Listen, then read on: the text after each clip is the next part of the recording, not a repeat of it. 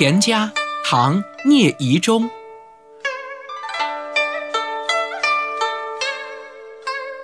复耕原上田，紫竹山下荒。六月禾未秀，官家已修仓。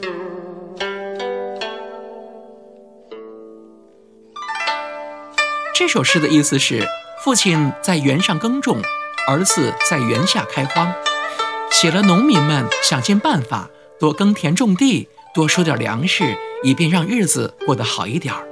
然而，在青黄不接的六月，田里的庄稼还没有成熟，官家就已经急着修建粮仓，准备收取农民的粮食了。